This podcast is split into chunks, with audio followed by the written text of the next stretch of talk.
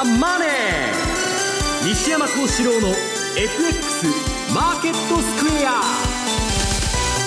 こんにちは西山幸四郎と。こんにちはマネースクエアジャパン津田隆光と。皆さんこんにちはアシスタントの大里清です。ここからの時間はザ・マネー西山幸四郎の FX マーケットスクエアをお送りしていきますえー、大引けの日経平均株価です。今日は大幅反発となりました。終値は、えー、297円50銭高い。1万8438円67銭です。西山さん、はい、高値引けです。そうですね。まああの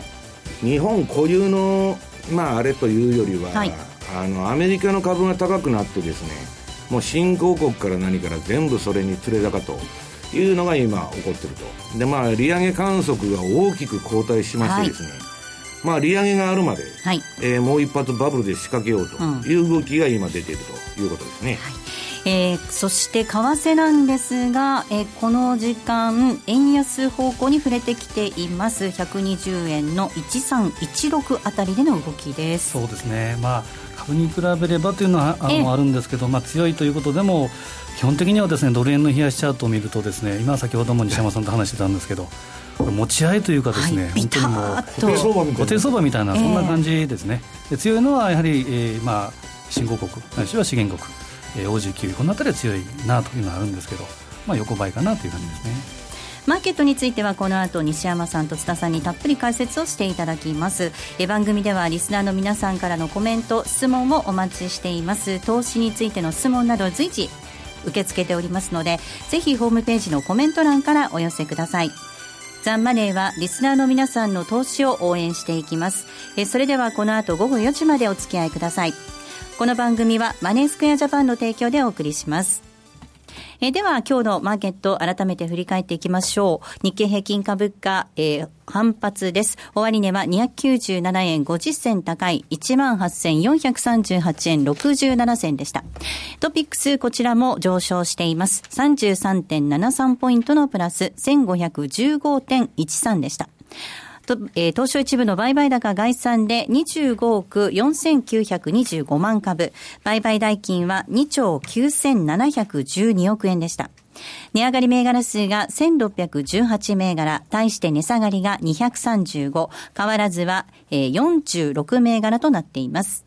業種別の騰落率見ていきますと、今日は33の業種のうち31業種が値上がりとなりました。上げ幅大きかったのが鉄鋼、非鉄、建設、金編の工業など、下げたのが2業種だったんですが、空運と小売りとなりました。えそして東証一部の売買高のランキング見ていきましょう。えトップがみずほです。2位が東芝、3位がユニチカ、え4位が三菱 UFJ、5位が神戸港です。え上位の5銘柄揃って上昇となっています。一方の売買代金のランキングなんですが、えこちらはトップファーストリテイリングでした。大きく値下がりしています。え今日は日経平均のえマイナス寄与度ということで見てみますと、えファーストリテイリング一銘柄のみで180 5円ほど下げる動きとなっています。えー、2位がトヨタ、以下ソフトバンク、えー、三菱 UFJ、みずほとなりました。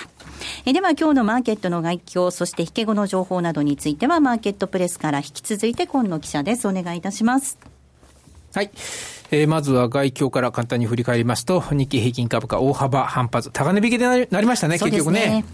297円というか、まあ、ほぼ300円高ということですが、あただ今、大里さんからもあったように、ファーストリテイリングが大幅安で、はい、これで一銘柄185円、はい、日経平均を押し下げるっていうか、上げ幅縮めてますから、これを除けば、たらればですけどね、はい、500円近いですね。ね、実際は上げ、えー、という中身だったということになりますかね。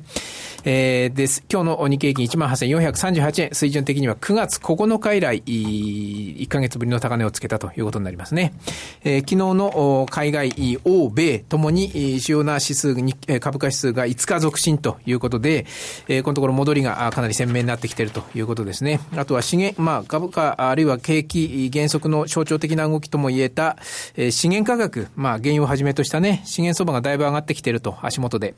えー、ニューヨークの WTI なども50ドルまで上がってきたと。今日時間外でもね、さらに上がっているようですけども、えー、このあたりも安心感につながって、あとは、あ休み明けの中国、今日も続伸してますね。今の上海指数が1%強ですかね。昨日が約3%上げて、えー、今日も今のところ1%強、地利高という状況にありまして、まあ、このあたりも投資家心理の改善につながっているということでしょう。えー、その結果、運用リスクを取って、えー、株に資金をこう戻す動きが強まったということですね。えー、もっとも売買代金2兆9700、まあもうちょっとで3兆円ということではありますが、このうち2、3000億円が S q 3000億円ぐらいですかね、ざっくりね。S q 分ということでもありますから、まあでもそう考えると、5番の中ぐらいまでは、中番ぐらいまではあんまり多くないかなという印象だったんですが、やっぱり大引けにかけてまたちょっとじわっと商いが膨らんだ印象ありますね。それで結果として高値引けということなのかもしれません。えー、原油高が伝わったり、あとは中国株のね、地理高などが一つ追い風になって、えー、高値引けという動きでありました。あとは、あ危険の発表、はい、まあ、決算発表ね、だいぶこう増えてきておりますが、はい、あいくつか、まずそうですね、どこからいきましょうか。佐賀の種、はい、えー、1377、こちらが、あ決算、これは、あ今、うん、5月期の第一四半期ですね。えー、だから、6、7、8、3ヶ月間の決算、売上が10%増、150億、純利益25%増、25億、えー、2桁増収増益になりました。で、先行き予想も情報修正、これ第一クォーターの段階でね、情報修正ですからだいぶ強いですね。えー、11月中間期で、え、純利益従来25億から29億、えー、5月期通期になりますと41億から42億ということで、え、これ中間期の方が幅として大きくなってますね。だから上期だいぶ足元ということでしょうかね。だいぶ強いということでしょうね。あとは、あ竹内製作所。小型研究の会社ですね。えー、こちらは情報修正ですね。8月中間期の予想を、集計中の数字になりますが、えー、上振れたという発表ですね。え売上427億の予想に対して468億、約10%売上が上振れましたと。えー、あとは、純利益49億5000万の予想に対して61億7000万ということで、こちらは2割を超える上振れになりましたという発表ですね。2月期通期予想も、えー、情報修正、それに伴って情報修正しています。あと最後、じゃあもう一個。はい、えー、j イコムホールディングス、こちらは2462。えー、こちらは決算発表5月期の第一四半期。だからこれも6、7、8、3ヶ月間の決算。売上が18%増、51億。純利益は、えー、単純6倍、6.5倍ぐらいになりますかね。14億5千万と、営業利益だと2.8倍です。ということで非常に好調な決算。これも予想、先行き情報修正。えー、11月中間期で、えー、純利益5千万の予想が12億。これかなり大幅になりますね。えー、5月期通期でも4億5千万の予想が16億5千万ということで大きく情報修正しています。えー、サクセスホールディングスを連結子会社化したという影響もあるようですね。なるほど。これはありましたね。え、では、おり、えー、終値確認しておきます。1377の坂田の種です。今日は23円のマイナス2212円となりました。えー、6432の竹内製作所です。えー、っと、こちらは小幅反落なんですが、3円のマイナス2282円でした。2462の j イコムホールディングス、えー、1019円、55円のプラス、今日は6%近い上昇となっていました。河野さん、ありがとうございました。失礼しました。ではここで一旦 CM です。気になるレースが今すぐ聞ける。ラジオ日経のレース実況をナビダイヤルでお届けします。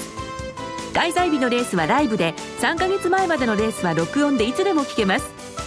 電話番号は0570-008460 0570-008460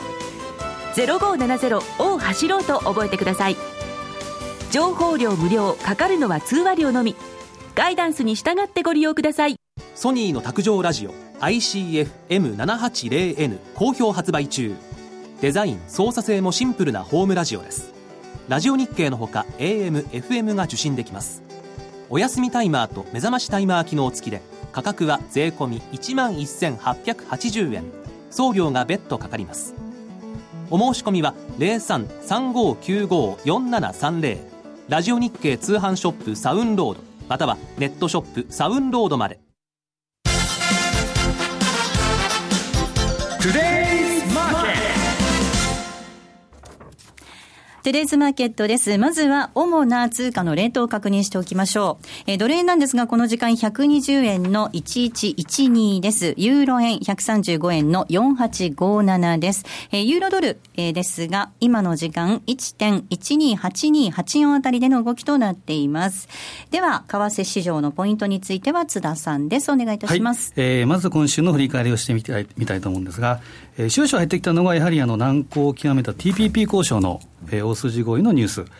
で、最後まで難航していた分野っていうのが、アメリカとオーストラリアの知的財産。はい。えー、この分野だったものも、最終的にこう調整したのが、日本だったと。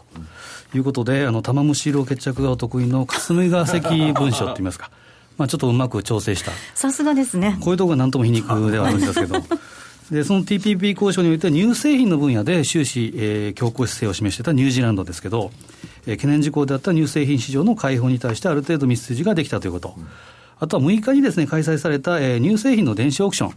GDT で、えー、この価格が反発して最安値をつけた8月の上旬から、この上昇率が6割に達したということもあって、えー、ニュージーランドドルが対円対、えー、タイドルともに上昇しました。で、タイドルレートっていうのは、8.24のフラッシュクラッシュ相場。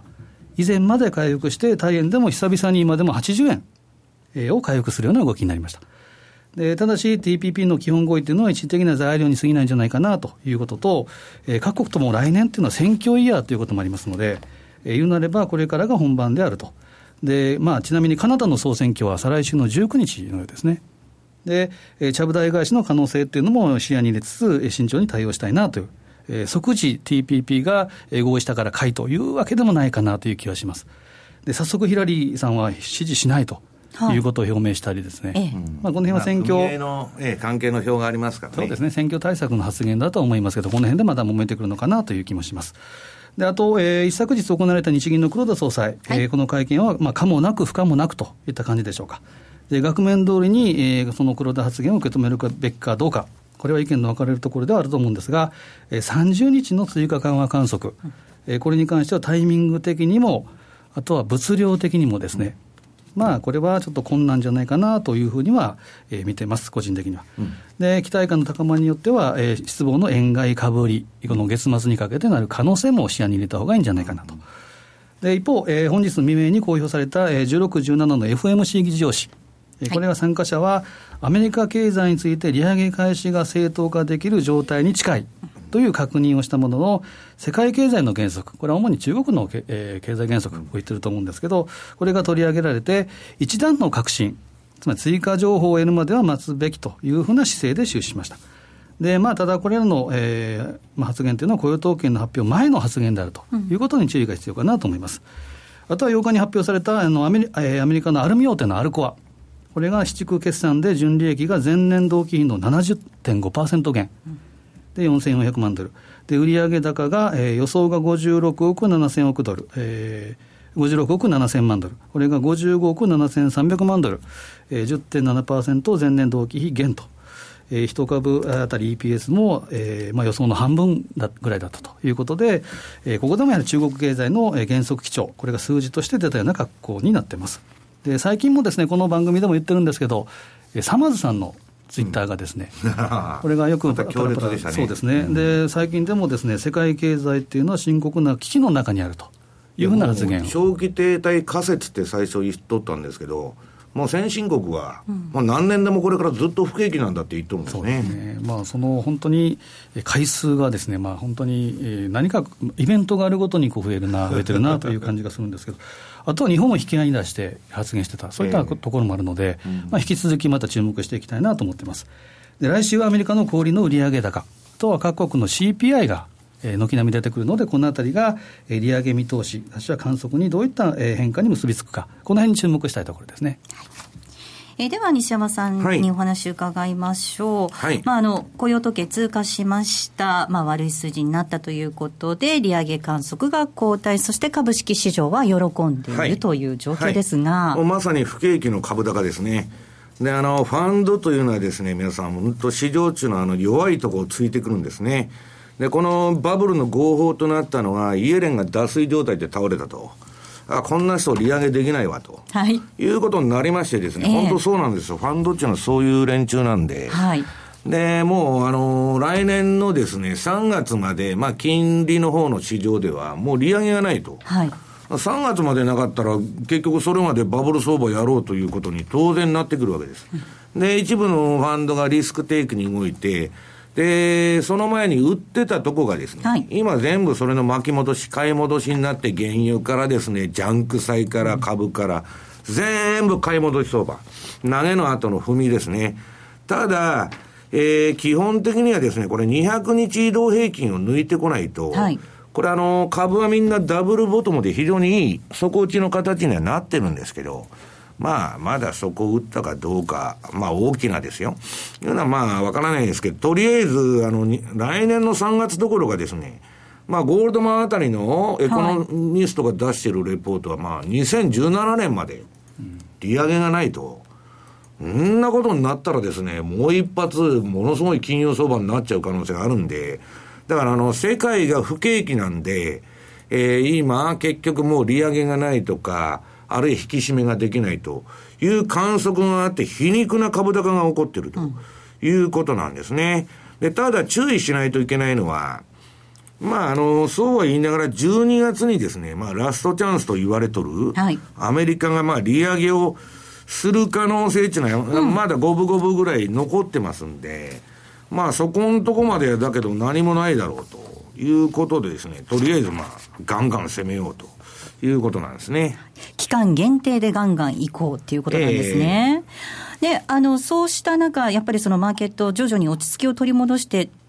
いるようにも見えるんですけれども、うん、これって、どう、そのビッグ指数なんか見ても低下してますよね。はい、20以下になりましたんで、そうするとですね、今度売り方っていうのも、次のチャンスを虎視眈々と狙ってるんですね。うん、こんな世界中不景気なのに株だけ上げてると。で、またあの、ことによれば、これ中国が今、あの、持ってるんで何もあれなんですけど、また中国が売られたり、そういうことになれば、売りを当然再開するんですけど、はい、まあ、あの、今、とりあえず大きなトレンドが出たすぐ後に、大きなトレンドが出るっていうのは相場ないんですね。ちょっとしばらく休んで、売るにしても次のフェーズに移ろうと。いうことで、売り方はちょっとあの、もう様子見てると。で、今はとにかくあの、買い戻しを中心にやってるんですけど、ただですね、まあ、アメリカのこれ、計算シーズン入るんですけど、はい、先ほど松田さんからアルコアの話ありましたね。要するにですね、あの、アメリカの今度の、まあ、非畜の決算っていうのは、えー、前年同期比で4.2%の減益になると。これもう不景気そのものですね。でも大体世界のグローバル企業、まあ、あの、製造業でグローバル的に利益を上げてるキャタピラーがですね、はい、これ1万人の解雇と。いうことですから、これはもう世界中不景気だっていうのは、キャタピラーの業業績を見てたら分かるって言われてるんですけど、うん、そんなもん何が景気がいいんだと。だから、皆さん、その、日本の人はですね、みんなアメリカは景気いいから利上げだと。とんでもない話で、アメリカが不景気だから利上げが遅れて、今株が上げてると。もう元からの金融相場が延々続いてるんですね。業績相場なんか移るわけがないと。いうのがまあ私の見立てなんですけど、まあとりあえずはあのー、今月、まあ目先はまあこれ買いの流れに乗ってますんで、はい、勢いが止まるまで行くんでしょうけど、うん。まあ、あんまり調子に乗ってるとですね、先ほど津田さんが、まあ、日銀がどうせ黒田が、あの、えー、月末に緩和するんだとかですね、まあ、やや、まあ、あの、そういうことで、うん、売り方は売れないっていうのはあるんですけど、まあ、なかった場合はですね、また相場の流れも変わってくるかもわかりませんし、ただ今、全体的な相場の感触がかなり、まあ、リスクオンというかですね、もうしばらく続いてもおかしくないと。要するに、えー、まあ、株の、まあ、ニューヨークが崩れない限りは、この流れが続くということだと思います。何も新興国が良くて新興国国の株が上がってるわけでないし、えー、日本の株もですね、アメリカに連動してるだけなんです。ということだと思いますけどね。あの、津田さん、はい、えっと、まあ、ドル高の影響もあるんでしょうけど、やっぱりそのアメリカ企業の決算っていうのもこの後注目ですよね。あの、それから IMF の世界経済見通しなんかでも下方修正っていう状況になってます。うん、やっぱり景気は良くないってことなんですかね？そうですね。あの、これはまた、あの、ラガルドさんなんかがいろいろ、えー、その緩和に向けてとか、えーまあ、前提はやはり不景気だからというふうなことで、今動いてると。で、今おっしゃった西山さんがおっしゃったキャタピラーのやはり減少という、えー、キャタピラーのやっぱり、えー、この解雇という問題っていうのは、やはり先行きが不透明であるということ。金融機関も結構リストラ始めてますよ。なるほど。ええー、で、世界景気の状態を見る、例えば、えー、銅、金属の銅のですね、うん、チャートを見ても、これまあ、まあ、ほぼ株,、えー、株価とです、ね、シンクロしてると思うんですけど、うん、まあ、多少戻してダ、ダブルボトムに近いような形ではあるんですけど、それでもかつてに比べればよくない、まあ、在庫はちょっと減ってますけど、うん、その辺見ると、やはり決してそのバラ色ではないと、うん、不景気化の株高であるというふうなことを認識として持つ必要、これ絶対あると思いますね。あの西山さん、今週のポイントのところで、えー、津田さんから TPP の大筋こう、えー、合意っていう話もありました、はい、これ、マーケット、交換してますけど。いや、だから TPP やってくれて、物が安くなるのは、普通、消費者にはいいんですけど、じゃあ、米の値段が劇的にカリフォルニア米の値段で日本が、えー、の消費者が買えるのかって言ったら、要するに買えないわけですよ。要するに日本の、その、全部、あの、まあ、保護でですね、はい、その、高いものをどうせ我々は与えられるだけなんで、で、まあ、我々金融界の人がみんな言っとるのは、これほとんど報道されないんですけど、はい、TPP っていうのは何がやばいんだというのはですね、うん、T、あの、TPP の交渉っていうのは何をやってるかというとですね、はい、アメリカの法律だとかレギュレーションを皆さんに押し付けますよという、え世界のアメリカンスタンダードがグローバルスタンダードなんだと。で、もうちょっと単純に言うと、アメリカの法律を日本にも押し付けますよと。で、それがまあ ISDS 条約と言われてんですね。うん、要するに TPP 協定のポイントっていうのは ISDS あの条項なんです。で、これは、アメリカの法律がスタンダードになって、まあ日本に押し付けられるんですけど、ええー、まあ、要するに性善説の日本がまあ、性悪説のアメリカの法律が来るわけですよ。で、その時に、えー、いろんなことで今後訴えられかねないなというですね、要するに ISDS 条項というのは、あの、アメリカの多国籍企業のその戦略兵器と言われてるんですね。はい。日本に入ってきて、え、何でも訴えるぞと。それそうならないってみんな日本の政治が言ってるんですけど、え例えば今あの、水の資源がありますよね。はい、よくあの、買い占められてると、日本がですね。水源地を外資が買い占めとると。で、当然安倍さんは、それを防ぐために日本で法律作るんですけど、それで相手が訴えてくるわけですね。うん、こんな法律は日本の法律で、えー、ISDS 条項に違反すると、うん、で。勝てないと言われてるんです。はいだから、いいことばっかりじゃないとんで、私は何を言いたいかというとですね、まあ、そんなもんもう大差、あの、TPP でどうなるっていうのは、そんなバラ色の、うん、あの、あれじゃないし、あとあの、アベノミクスの新三本の矢。はい。これで株は上がるのかっていうくだらないこの前会議があったんですけど。くだらない上がるわけがないと。要するに、絵に描いた餅で、もともとこの番組で言ってますように、一本の矢ですから、金融だけの。だからもう、安倍さんとしてはまあ黒田さんに緩和をやらせるしかないと。だけど黒田さんは消費税以外の理由で緩和をしたくないと。だから10月はやらないんじゃないかっていう話が多いんですね。まあ、あんまり、なんかあの、劇的な変化があったというよりは、今アメリカの株が戻ってるから、えー、世界中原油からですね、うん、ジャンク債からですね、全部買い戻しになってるというだけの話です。で、その利上げが、やっぱりいつになるのかというのが、まあ後のコーナーでやるんですけど、はい、相場がどこまでこの金融相場が、バブル相場が延命するか、それはもう金利にかかっているということですね。ここまではテレスマーケットをお送りしました。CD 金井さやかの90日で仕上げる TOEIC テストステップバイステップコーチング好評発売中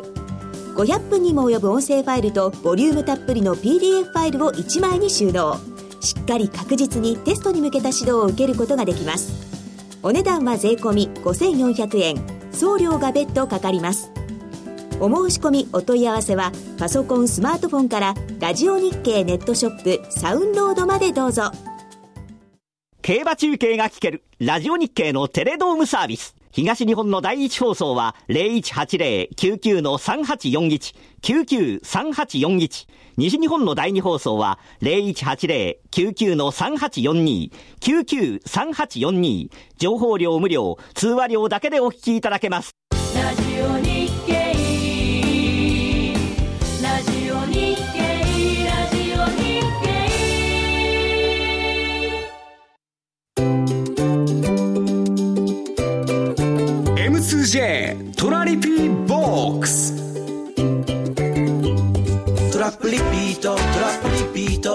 の名前はトラリピト。ラップリピート。トラップリピート。それを略してトラリピ FX 投資をもっと楽しくトラリピで成果を上げることを目指していきましょう。え今週も、え皆さんから質問をいただいておりますので、ここでご紹介していきます。え皆さんこんにちは。いつも楽しく拝聴しています。夏の大阪セミナーでは西山さんに握手をしていただきました。えいよいよ西山さんがおっしゃられていた10月末買いのタイミングが近づいてきました。はい、ただ直近なんですが、下げのリバウンドあるいは買い戻しなどと言われ、え株価がそこからは結構反転してきていると思います。ダウは1万7000ドルの回復。通貨も同じく、オセアニア通貨も強いです。え買いのタイミングはやはり来週、再来週の安いところまで我慢して待つ方が良いでしょうかといただいています。はい。えー、まああのー、我々 10, 10月末買いの4月末りとずっと言っとるんですけど、まあ実はまあ相場の実感としては、10月の途中からじわーっと上がり出すなと。まあ、今週あの、マネースケアジャパンさんで特別レポート出して、まあ、それでもいろいろその、あれ書いてるんですけど、10月中から、まあ、上がることが多いんですね。で、私はあの、この、あの、10月末買いをするときにいつでも言ってるのは、日経平均が今、例えば、えっ、ー、と、いくらでしたっけ？今日はですね、えー、終わりにですか？まあ、いくらでもいいんですけど、はい、万要するに1万8400円ぐらいの日経平均が5万円でも買うんだと。で、30円でも買うんだと。はい、値段関係ないと。時期だけなんですね。ただ、今年に関しては、まあ、あの、去年もそうだったんですけど、黒田さんのバズーカでえらい高いとこ買わされまして、まあ、これはあんまり面白くなかったんですね。まあ、その商いは成功したわけですけど、はい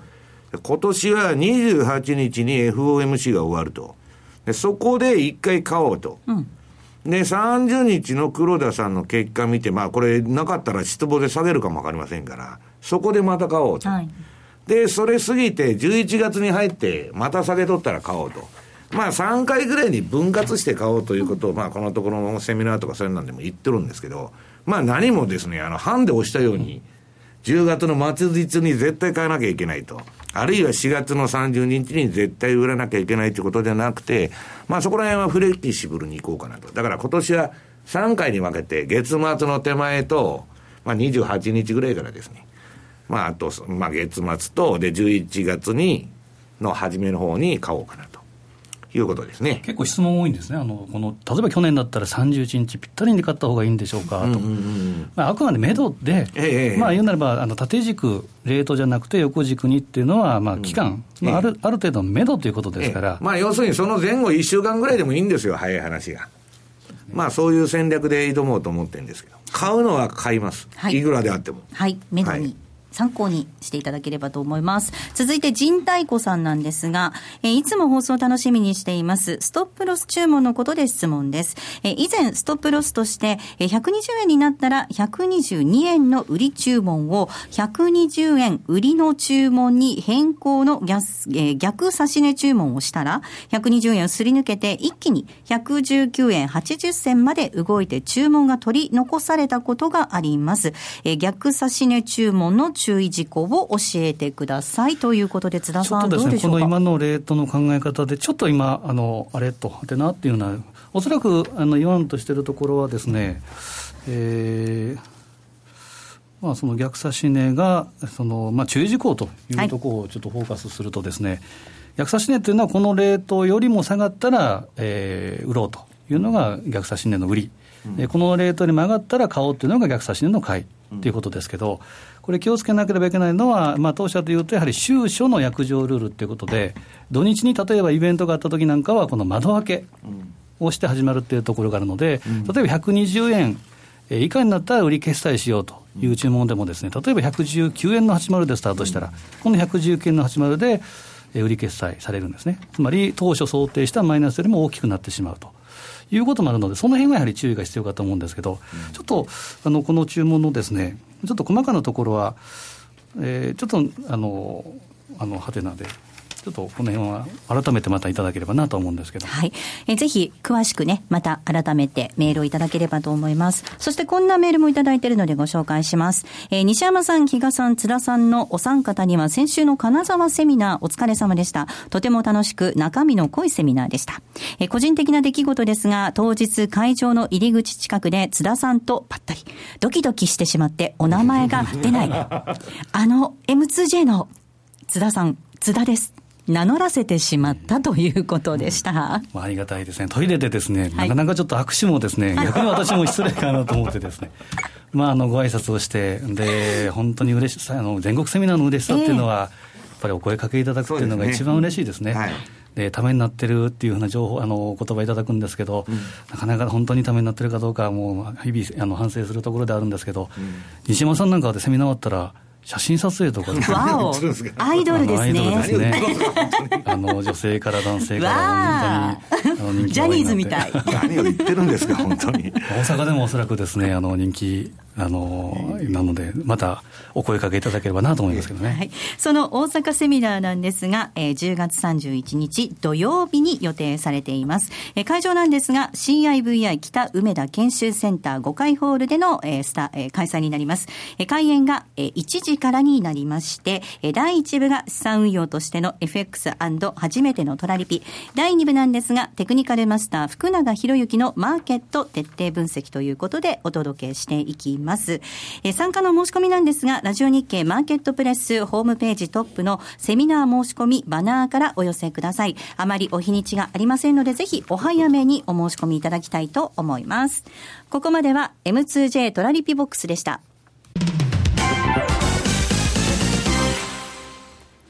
マネースクエアジャパンは FX は投機ではなく資産運用であると考え、特許取得済みのオリジナル発注機能や独自のリスク管理ツールの開発により、今までとは違った取引スタイルを個人投資家の皆さんに提案しています。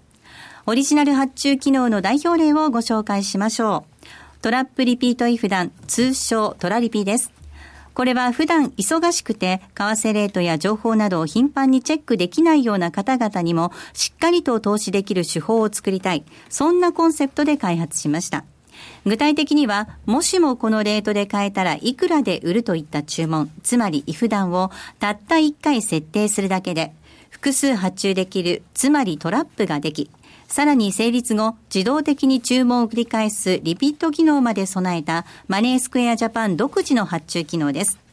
一度設定すれば手間なく24時間収益チャンスが狙えます。またトレード画面に貼り付いて相場の動きにやきもきすることもないので、感情に左右されない取引が可能です。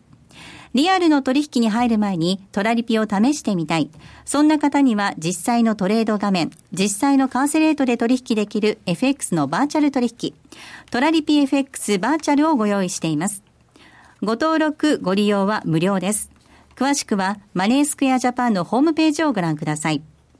マネースクエアジャパンが提供する外国為替証拠金取引は、外国為替相場の変動や各国市場金利の変動により損失を被ることがあるほか、その損失は投資金額を上回る恐れがあります。また、トラップリピート違反は取引の利益を保証するものではありません。取引説明書をはじめ、契約締結前交付書面などの内容を十分にお読みいただき、ご理解の上お取引ください。なお取引に際しては所定の手数料がかかります。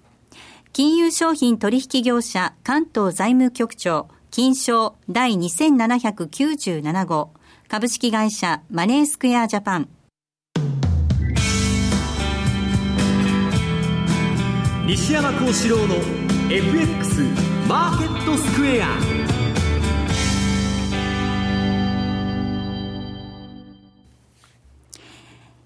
西山幸四郎の FX マーケットスクエアです。このコーナーではマーケットの見方について西山さんにいろいろな角度で教えていただきます。えー、本日のテーマですが、相場のリスクを精査するということでお届けします。はい。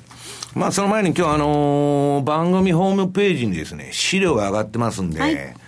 まあ私このところ、まああの、前々回のレポートでですね、まあ新しいテクニカル指標、まあ3日 ADX とか、まあ3時間 ADX という3のパラメータの ADX で相場の転換点を見てるんだと。で、これは結構当たりましてですね、えー、私よりもですね、あの、私の周りのファンドは結構でかいポジションでやってるんですけど、私はまあまだあの、えー、10月はリハビリを開始してですね、まあ、ちょこちょこ出とる程度で、今週もまあドル円1円しか動いて、1円も動いてないのか、はい、ひどい相場になってるんであれなんですけど、ただですね、えー、非常にあの、このところエンベロープ、13時間の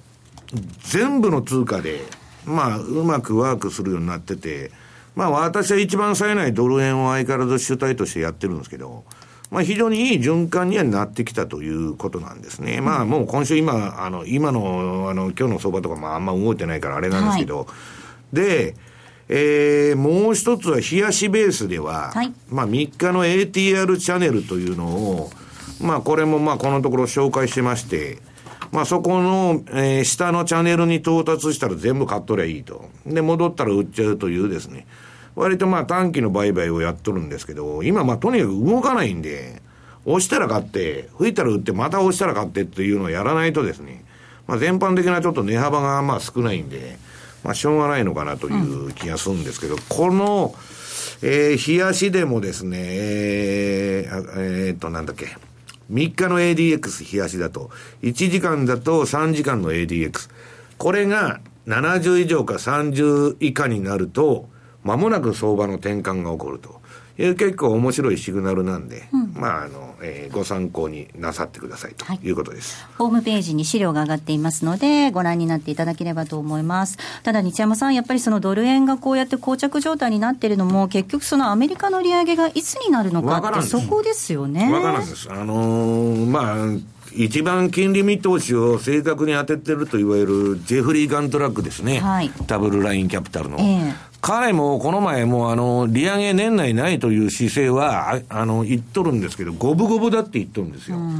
だから、もうラストチャンスと言われてるこの時にやらなかったら、もう多分できない。うん、それこそゴールドマンの言う、そのまあ、17年とかですね、下手すると。17年、えー、はい。あるいはまあ、来年の3月ぐらいまでないぞというふうになっちゃうわけです。えー、で、ガンドラックは、何が言いたいかというとですね、なんでみんな利上げを望む声が多いのかと。いうのは FRB が利上げに動けば、すべてがうまくいってんだと、アメリカ景気いいんだと。ただ彼が景気良くないって言ってるわけです。だからそのために利上げしようと思ってると。言うんですけど、実際に利上げしたら、最悪の事態を招きますよと。まあ彼のポジショントークでもあるんですけど、相場の。まあちょっとその、ガンドラックはですね、所詮、その、超反爆時じゃないですけど、あの、ドタバタドタバタやってる人ですからいいんですけど、問題はですね、ローレン・サマーズ。はい、先ほど津田さんがツイッターで、まあ、この頃激しいんですね。FT にも寄稿したらですね。うん、で、サマーズはもう先進国は5年、10年景気が回復することはないんだと。長期停滞に入っとるんだという持論をですね、ますます最近強化させて、もう揺るぎないと。で、あの人は財政出動、私が言ってるように財政出動しないと世界景気は良くなりませんよと。それが処方箋だって言ってたんですけど、もうこの頃あのツイッター見てたら、財政ファイナンスしてもいいんだと。もう日本みたいに財政ファイナンスどこもしろみたいなこと言っとってですね、恐ろしいこと言ってるなと。だから逆に言えば、彼の景気の認識というのは、それだけ悪いということなんですね。だから、そんな中でですね、本当に利上げがあったらどうなるのというのはですね、ちょっと怖いなという感じがするんですけど。うんレイダリオ、まあ、番組でもよくご紹介してますけど、彼なんかはどんな見方してるんですかね？レイダリオは QE4 やれと、うん、まあ、どっちにしろ利上げしたってですね、出口は失敗して QE4 になるんだと。これはレイダリオじゃなくて、もう、もうジム・ロジャースにも誰でもですね、あの、この番組でファーバーレポートって、はい、あの、紹介したマーク・ファーバーとかですね。まあ、QE4 があるという人は結構ファンドの中に多いんですね。うん、私もこのままいったらあるんじゃないかと思うんですけど、で、ガンドラックは今のところ、まあ、QE4 というよりは、利上げはとにかくしたらダメだと言ってると。うん、で、クルーグマンとかですね、まあ、サマーズは相変わらず一番重要なのは、財政出動なんだと。うん、で、それをするまでは、私はもう世界景気なんか絶対良くならないと。今、結局ですね、世界的不景気でアメリカの利上げが、とあの、3月までないということで、これ株こうなってるわけですから、じゃあ上げたらどうなるんだと。いうことにちょっと気をつけた方がいいのかなと。12月にやるかもわかりませんから。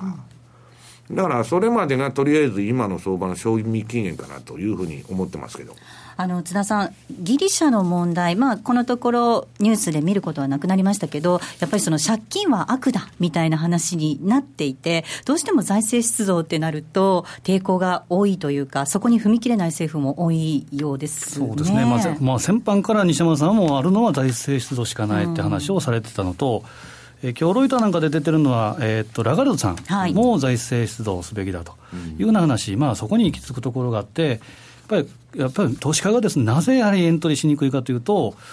まあ、利上げはないだろうと、うん、ただ、可能性がゼロじゃないと、うん、12月にあるかもしれない。なので、ちょっと控えようというのが。言ってくれたらいいんですけど、ね、10月にやるかもわからないと、12月にもやるかもわからないと、ただ、こんなに皆さん株が高くて、黒田さん緩和するんですかと。うんいう話なんですよね。まあ、ここでやると本当無駄落ち、まさにですね。無駄落ちで、球がない中、やることもないのに、無駄落ちになっちゃうんで、そうすると、ちょっと話がね、おかしくなってくると、はい、まあ、タイミング的にも非常に難しいところだなというふうに思いますね。うんうんそしてあの昨晩ですが、9月の FOMC 議事録公表されました。受けて、円が買われる動き、一瞬ですけれども、ありましたよね。あなんか議事録に反応してるんですか、それって。違うんですか？大沢さん、最近頻繁に売買して、もうニュースばっか見てるんでね。あの、うまいんですよ、この人、相場。だから、あの、ちょっとあの、私もたじたじになったんですけど、うん、なんかね、私が見てる限りは、もうなんか、鉄板の横ばい相場という感じでですね、うんうんうんなんかに反応してんのかな、これと。教科書的にはこれ、ペナント型というふうに見てもいいと思うんですけど、だからその三角持ち合いも3回失敗しましてですね、すね私はまあフラット調整じゃないかと。そうするとまあこれ、21円超えてくるかですね、まあ少なくとも19円割ってくるか、ぐらいの動きがないと、なんかに反応してると、いう感じはなんとなくしないんですけど、しちゃうんですか、大沢さん。あのただ、その公表された内容で、うん、あまあ、中国の景気減速、それからインフレ見通しに対するリスクの高まりなんかを挙げたっていうことが分かってきて。うんどうなんですかね、そのあたり。ほな、どないせしたらええんやつう結論がないんですよ、この人たちの話は。本当ですね。えー、ああでもない、こうでもないと。で、どっちやねんという話で。そうそうそうあの、12月にやるのか、もうそその辺がですね、やるんですか、やらないんですか、玉むしろなので、こういうチャートになってるんでしょうね。えー、まあでも、その本当に不透明感がある中で、えー、レンジ相場が続いているんであれば、うん、まあ、西山さんもちょっとこうリハビリ的に始めたっておっしゃってましたけれども。リハビリってそろそろあの稼がないとですね、クビになっちゃうじゃないですか、本当に。だからあの私はまあ本当に10月末にかけてですね、ちょっと気合い入れて、あの今準備を整えてるんですけど、うん、とりあえず今はですね、えー、利上げの観測がその後ずれしとるうちはですね、全般的にバブルっぽくなっちゃうと。うんで、ビックスも一回、まあ、あの、45エスターと、これすぐ危機が来ることありませんので、まあ、危機はですね、12月あたりまではないんじゃないかなという気が私はしとるんですけどね。どうなんですかね、津田さん、年内にはやっぱりあるのかな、でも分かんないんですよね、うん、これが本当に分かれば、本当に出動という感じなんですけど、2015年なんかは、ファンドなんかは本当、最悪の年だと西山さんおっしゃってましたイエレンさん本人が分からなくて脱水状態になってるわけですから。それはもうど、だからイエレンの FRB モデルっていうのはね、最近全然彼女コメントしないんですけど、はい、2013年の後半とか14年の時点では、彼女の、えー、コンピューターシステムで、まあ、金融政策やってんだけど、はい、それをオプティマイゼーションして最適化するとですね、うんうん、2017年に利上げするのが一番いいんだって言ってたわけで、じゃあ来年もないじゃないですか。で、そこからアメリカの景気が良くなってるってみんな言っとるんですけど、私は全然良くなってるように思わないんです。表面的に3.9%の GDP 成長なんて本当してんのかどうかわかんないですよ。だってキャタピラがなんでじゃあ1万人もレイオフしたりですね、えー、そこら中であのホームレスが暴動したりしとるわけですよ。で、それはアメリカっていうのは広い国なんで、一部だけ見ててもわかんないんだけど、まあ、他の国に比べたらましというだけの話じゃないのかなというふうに私は思うんですけどね、うん、しばらくまだ不透明感ずっと続きそうですね。まあ、不透明感があるので、やはり結論は、まあ、本当にあの黄金の半年に向けて、10月末に開始出動するというのが一番シンプル、うん、ファンダメンタルズ関係ないんですね、カレンダー通り動くだけなんで、はい、え何があろうがですね、そのカレンダー通り動くと、で、なんで動くんですかと言われると、説明はできないんですけど、これがアノマリーですね、えー、まあ、それが一番いいということですね。ここまでは西山幸四郎の FX マーケットスクエアでした。気になるレースが今すぐ聞ける。ラジオ日経のレース実況をナビダイヤルでお届けします。開催日のレースはライブで3ヶ月前までのレースは録音でいつでも聞けます。電話番号は0570-008460 0570-008460 0570を走ろうと覚えてください。情報量無料かかるのは通話料のみ。ガイダンスに従ってご利用ください。ソニーの卓上ラジオ ICF-M780N 好評発売中。デザイン操作性もシンプルなホームラジオです。ラジオ日経のほか AM、FM が受信できます。お休みタイマーと目覚ましタイマー機能付きで価格は税込11,880円。送料が別途かかります。お申し込みは03-3595-4730ラジオ日経通販ショップサウンロードまたはネットショップサウンロードまで。M2JFX 投資戦略 M2JFX 投資戦略です。来週に向けて M2J の FX の投資戦略を伺っていきます。津田さんです。お願いいたします。はい、えー、今週のレポートではですね、えー、比嘉と一緒にニュージーランド、うん、これを挙げたんですね。これは、えー、例えば一目均衡表でもですね、えー、地高スパンのローソク足の上抜け、うん、と先行スパンの上抜け、えー、こういったものがあるんじゃないかということで、まあ、あとは TPP 交渉で乳製品の販路が広がった、うん、えー、こういったことも総合して、えーまあ、レポートを書いたんですね。で、これは今のところはまあヒットしてる。ただ、やはり週足で見ると、まだ上、え上値に抵抗体があるので、えー、これはやっぱりヒットアンダーウェイで、あまり長いをしない相場の方がいいかなと。えー、当社でいうとトラップイフダンであって、そこで、えー、一旦利益を確定するとかいうのがいいかなと思うんですけど、ちょっと注目してるのはですね、えー、ちょっと出遅れ感のある、えー、王子。はい。えー、これもですね10月末買い、4月末りの、例えば2000年以降、15年間のデータというと、うん、5ドルニュージーランドとも12勝3敗、うん、8割の勝率なんですね。